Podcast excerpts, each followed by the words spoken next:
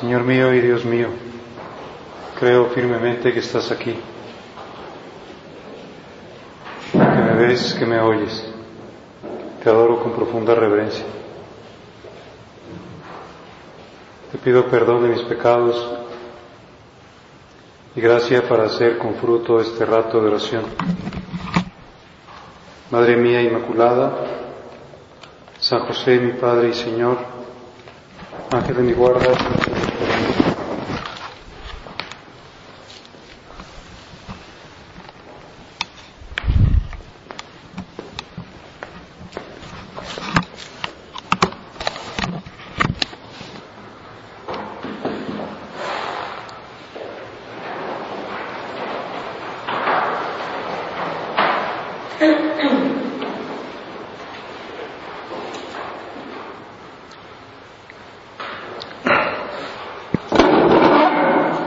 Este domingo quinto de Cuaresma se llamaba antes Domingo de Pasión y tiene algunas características que coincidiendo con el tiempo de Cuaresma lo hacen un poco especial. Por ejemplo, se lee no ya el prefacio de Cuaresma, sino que se llama el prefacio de la Pasión del Señor. Y pues en algunos lugares se, se tiene la costumbre de tapar las imágenes, de cubrirlas con unos lienzos morados. Precisamente porque la Iglesia, pues a través de todos esos signos, está queriendo manifestar su pena, su dolor. Se celebraba el, viernes de esta semana, el viernes de dolores, se hacen los altares de dolores, componen los altares. Acompañar a la Santísima Virgen en su dolor. Y nos introduce en la Semana Santa en la que nosotros a lo largo de todos los siglos vivimos o tratamos de vivir los signos, los signos eficaces que Cristo instituyó. El Papa Benedicto XVI en la exhortación apostólica Sacramentum Caritatis, la exhortación apostólica con motivo de, del sínodo sobre la Eucaristía que convocó Juan Pablo II, nos habla de un signo, un signo muy sencillo que puede ayudarnos a centrar el tema de esta meditación. El signo es el pan partido. Otra vez, a lo mejor ustedes están en, en la iglesia, en la misa, y antes del Cordero de Dios oyen un ruido, una especie como de tronido. Y es precisamente el momento en que el sacerdote parte el pan. Suena porque pues es una es un pan rígido y pues se oye el partir el pan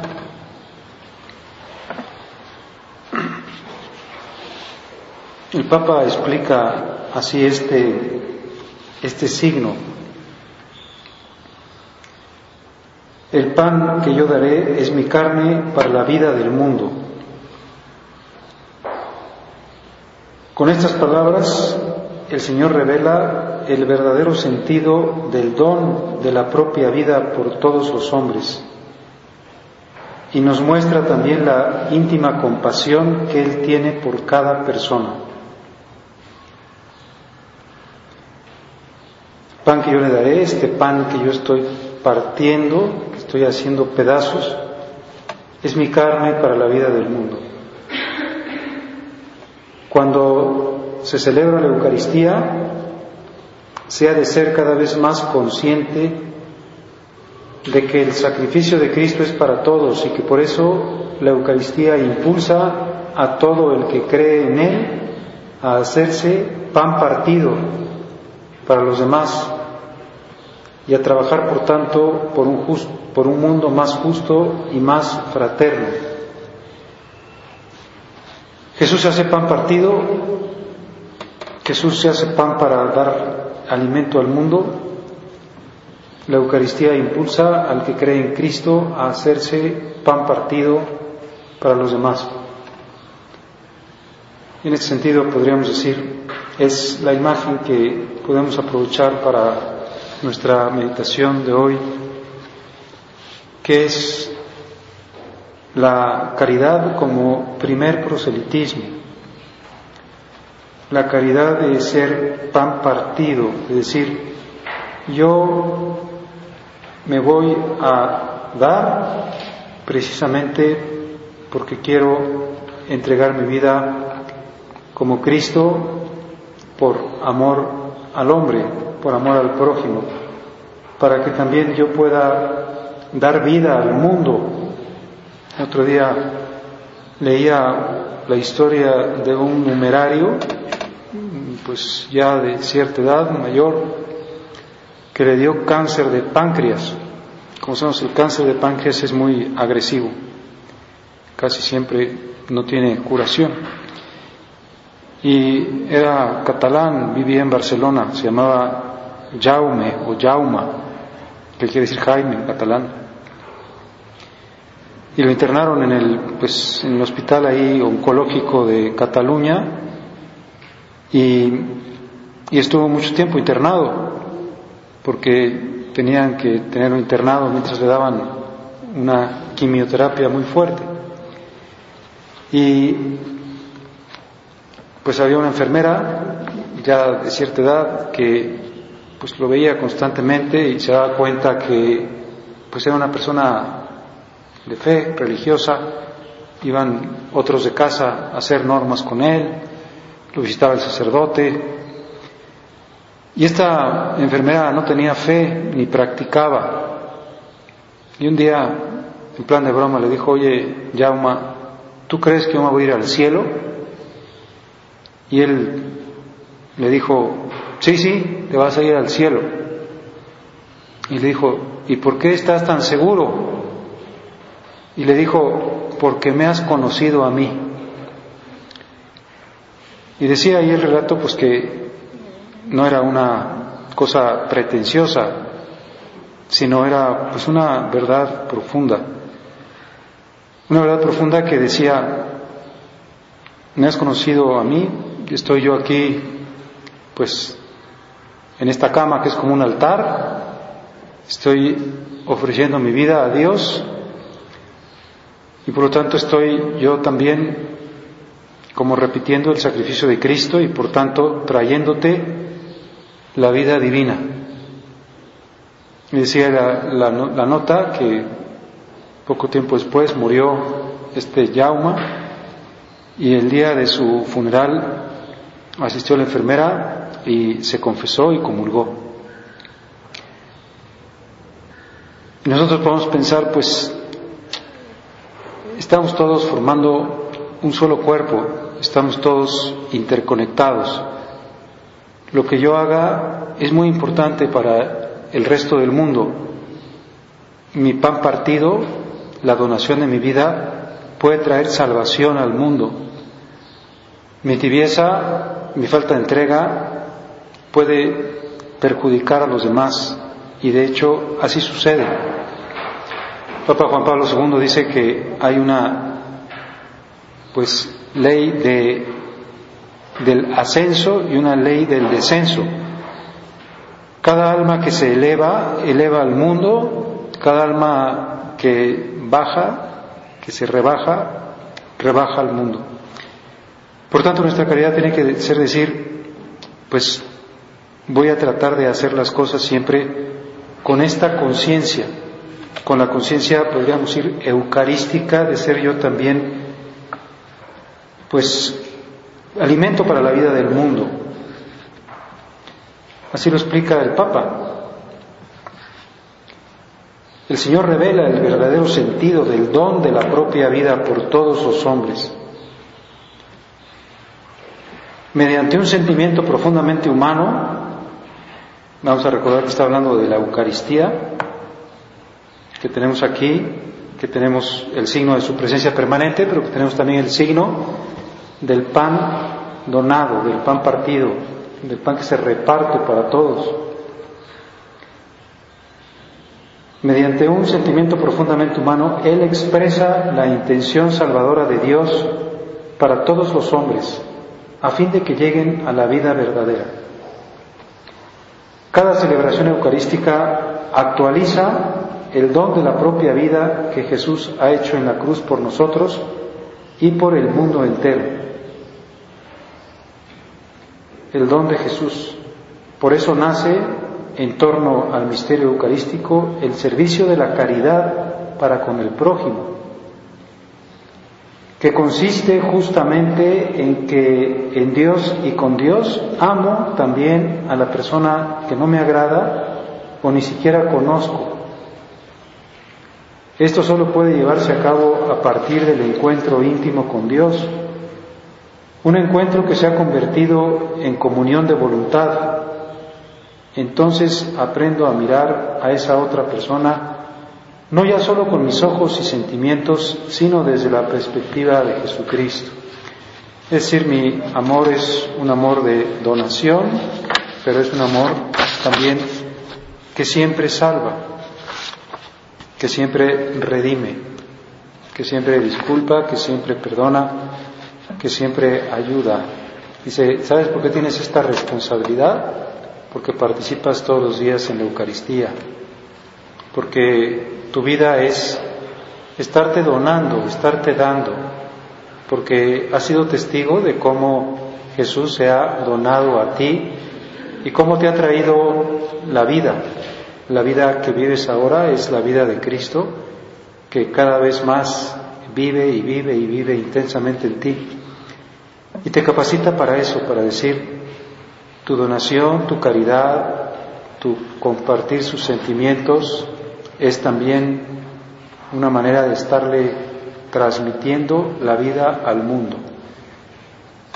Incluso podríamos decir la vida a tu familia de sangre, la vida a tus compañeros de trabajo, la vida a tus hermanas en el centro, la vida a la obra, la vida a la iglesia, porque tenemos esta profunda convicción de formar un solo cuerpo. Muchas veces la gente dice, no sé, llega una señora y dice, pues fíjese que mi esposo es una persona que bebe mucho, es muy borracho. Yo estoy rezando mucho por la conversión de mi esposo, tendríamos que decirle, ¿sabe señora qué cosa es lo que usted fundamentalmente tiene que hacer? Lo que fundamentalmente tiene que hacer es convertirse usted. Conviértase usted. De veras, créaselo. Profundamente créaselo. Si usted se convierte, puede ser posible que también su esposo se convierta. Si usted no se convierte, si esta situación de su esposo es para usted pues sencillamente un motivo de conflicto y de pleito y de decaimiento y de furia y de coraje y de resentimiento, no va a suceder la conversión de su esposo, no va a tener lugar, porque está usted implicada con su esposo, como está implicada con todos los demás miembros del cuerpo místico de Cristo. Por eso sabemos muy bien que nuestro Padre repetía muchas veces aquella frase que escribió en camino, estas crisis mundiales son crisis de santos, son crisis de santos. No me acuerdo muy bien lo que decía la canción que, estuvieron cantando durante la comunión, nada más me acuerdo de, del verso ese que dice, un mandamiento nuevo nos dio el Señor, que nos amemos todos como Él nos amó. Pero luego decía algo así, algo así como de que el que no ame, como que no se acerque a la Eucaristía, o algo así. Y al principio que lo oí, dije, oye, qué fuerte, ¿no? Como que, como están diciendo, oye, si tienes algún problema, no te acerques a la Eucaristía. Y sin embargo, pues es lo que dice el Papa. Dice, la unión con Cristo que se realiza en el sacramento nos capacita para nuevos tipos de relaciones sociales. La mística del sacramento tiene un carácter social. La unión con Cristo es al mismo tiempo unión con todos los demás a los que Él se entrega. Él se va dando y yo no puedo decir, pues Jesús se da y yo no me doy. Jesús pues quiere ser vida del mundo y yo no soy vida del mundo. No puedo tener a Cristo solo para mí, únicamente puedo pertenecerle en unión con todos los que son suyos o lo serán. Por eso la Eucaristía es sacramento de comunión entre hermanos y hermanas que aceptan reconciliarse en Cristo. Sacramento de comunión. Cristo ha hecho de judíos y paganos un pueblo solo, derribando el muro de enemistad que los separaba. Solo esta constante tensión hacia la reconciliación permite comulgar dignamente con el cuerpo y la sangre de Cristo. Por lo tanto, pues, de alguna manera, pues, tener razón ese, ese versito de la canción. Dice, solamente esta constante tensión hacia la reconciliación, hacia la caridad, hacia el perdón, hacia la unión, permite comulgar dignamente con el cuerpo y la sangre de Cristo. Otra vez podemos decir, oye, cada vez que vayas a misa, pues tienes que atender a muchas cosas. No solo atiende a las palabras, atiende también a los signos. Y atiende a este signo que a lo mejor muchas veces pues no le has puesto atención al signo del pan partido. El pan partido es un solo pan, se parte y es para todos el alimento de vida. Y ese pan partido es Cristo, pero ese pan partido también eres tú. Eres tú en la comunión, en la donación. Cristo, por el memorial de su sacrificio, refuerza la comunión entre todos los hermanos y de modo particular apremia a los que están enfrentados para que aceleren su reconciliación, abriéndose al diálogo y al compromiso por la justicia. Y luego el Papa pone ahí una nota pues a pie de página que dice que durante el sínodo ellos escucharon conmovidos muchos testimonios en África sobre todo, de tribus que estaban enfrentadas, que se odiaban a muerte, que se habían causado graves estragos en las poblaciones por los asesinatos y que se encontraban después reunidos en la Eucaristía. Podemos decir que la Eucaristía es aquello que los había hecho capaces de perdonar, de reconciliar. otra vez tenemos que decir, oye, tú que comulgas, que comulgas todos los días, estás pues también teniendo esta, este apremio de reconciliación. La comunión con Cristo es comunión con todos los hermanos, es comunión con todos los hombres, es vida común. Y sigue hablando el Papa pues de que ahí está, de que la Eucaristía es la esperanza de la paz.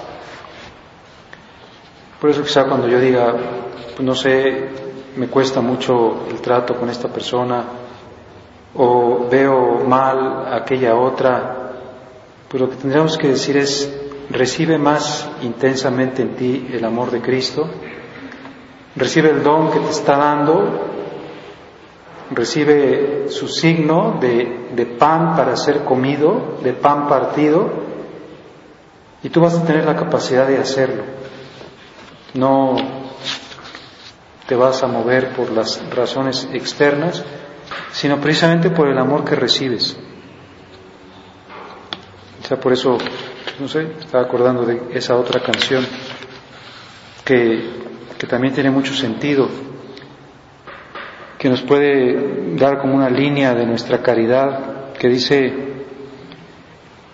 yo para querer no necesito una razón, me sobra mucho, pero mucho corazón. Como diciendo, dame, Señor, tu cuerpo, recibo tu vida, recibo tu entrega, recibo tu muerte, recibo tu crucifixión, y no necesito razones externas para querer. Tú me has hecho muy grande el corazón, me has hecho capaz de realizarlo siempre.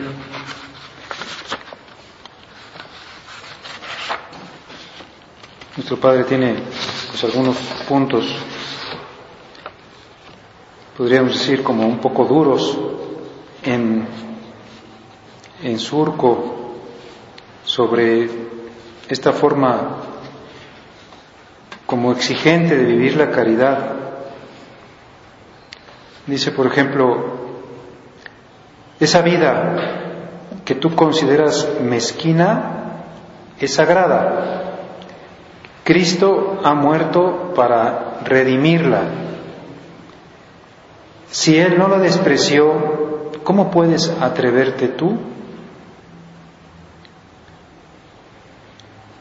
Pues tengo un amor yo también redentor, un amor salvador.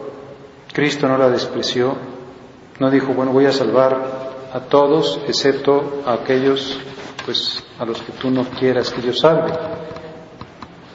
¿Cómo puedes atreverte tú? Y luego dice, un propósito firme en la caridad, que en mi pensamiento, en mi palabra, en mis obras respecto a mi prójimo, sea quien sea, no me conduzca como hasta ahora, es decir, que nunca deje de practicar la caridad, que jamás dé paso en mi alma a la indiferencia. Dice nuestro Padre, mi pensamiento, en mis palabras, en mis obras respecto a mi prójimo. Que no deje de practicar la caridad, que jamás dé paso a la indiferencia. Nada más diga, pues esta persona no me importa o esta persona no encuentra aceptación en mi corazón. Es el amor redentor del Señor que siempre disculpa y que perdona y el amor que sabe sufrir por otro. Él nos ha redimido, nosotros podemos seguir redimiendo. Su corazón es un corazón de misericordia que se inclina más a medida que más miseria descubre. Por eso vamos a hacer estos ejercicios de introducción en el corazón de Cristo, pues vamos a buscar que este paso que nos ha ido llevando cada vez más cerca a la Semana Santa, pues culmine, podríamos decir, en el triduo pascual.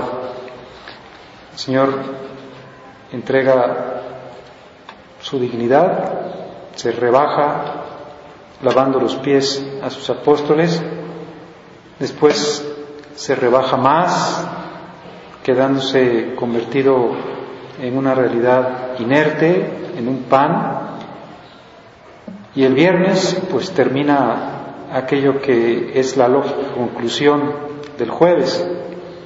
Un amor hasta el extremo, pues termina absolutamente con una entrega sin ninguna condición. Pues que María nos ayude, o sea, ella también tendría esa sensibilidad de decir, pues cada vez que yo estoy en misa, cada vez que se celebra el sacrificio de Cristo, que se actualiza el sacrificio de Cristo, pues me dice mucho ese pan partido, me, me habla incluso ese pequeño ruido, ese sonido de la hostia que, pues, que se parte para, para donarse para que la podamos comer todos, para que sea verdaderamente el alimento del mundo del que todos vivimos y al cual también todos podemos aportar con nuestra propia entrega.